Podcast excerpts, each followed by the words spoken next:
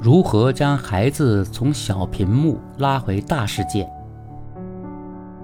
炎炎夏日，舒适的空调屋内，放暑假的青少年慵懒地躺在沙发上，手指对着手机屏幕不停地滑动，一整天的时间就这样在指缝中溜走。这样的场景不知引起了多少青少年家长的担忧。暑假来临，青少年有了大把闲暇时间，但这大好时光却几乎被手机的小屏幕填满。即使短暂的放下手机，心里却还是放不下小屏幕中的花花世界。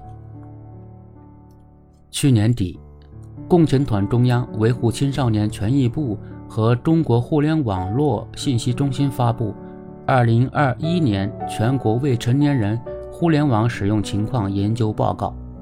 报告显示，在未成年人网民中，使用手机上网的比例已经高达百分之九十点七。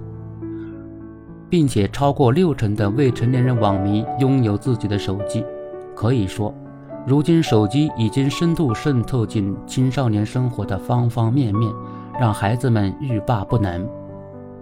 就拿暑假来说，孩子们平时每天都是学校到家庭的两点一线，暑期本是放松身心、调整状态的时候。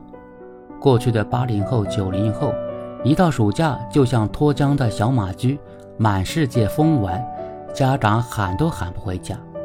如今的零零后、一零后，一放暑假就整天窝在家里玩手机，家长赶都赶不出去。沉迷手机不仅容易耽误青少年的学习，身心健康也会受到影响。近年来，每每暑假过后，各个医院配眼镜的学生激增，成为普遍现象。青少年沉迷手机。原因是多方面的。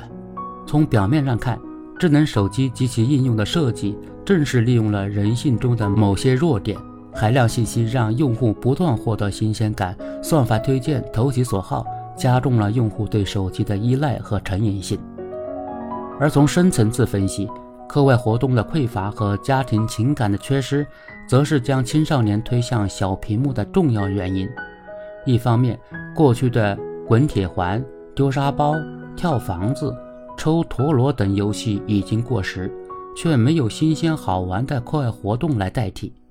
许多孩子学习之余没有好玩的去处，也没有感兴趣的事情，手机就成了打发时间的玩伴。另一方面，家长忙于工作，无暇陪伴孩子，甚至主动让手机、平板电脑等智能设备充当电子保姆。许多孩子只能在手机中寻找情感寄托。将孩子从小屏幕拉回大世界，需要有关部门和全社会形成合力。首先，学校和有关部门应积极承担责任，加强文体教育，引导孩子爱上乒乓球、篮球、足球等体育项目，培养健康的兴趣爱好，解决假期生活想干什么的问题。加快公共文化设施建设。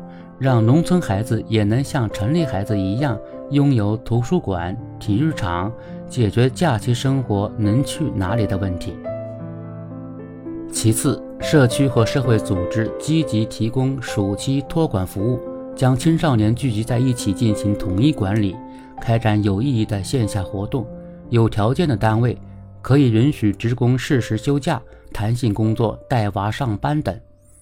让家长可以参与和监督孩子的假期学习生活。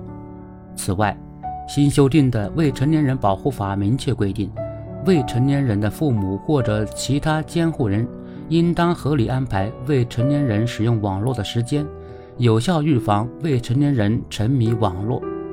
父母应带头不做低头族，为孩子树立正确的榜样，同时抽时间多陪伴孩子参加各种活动。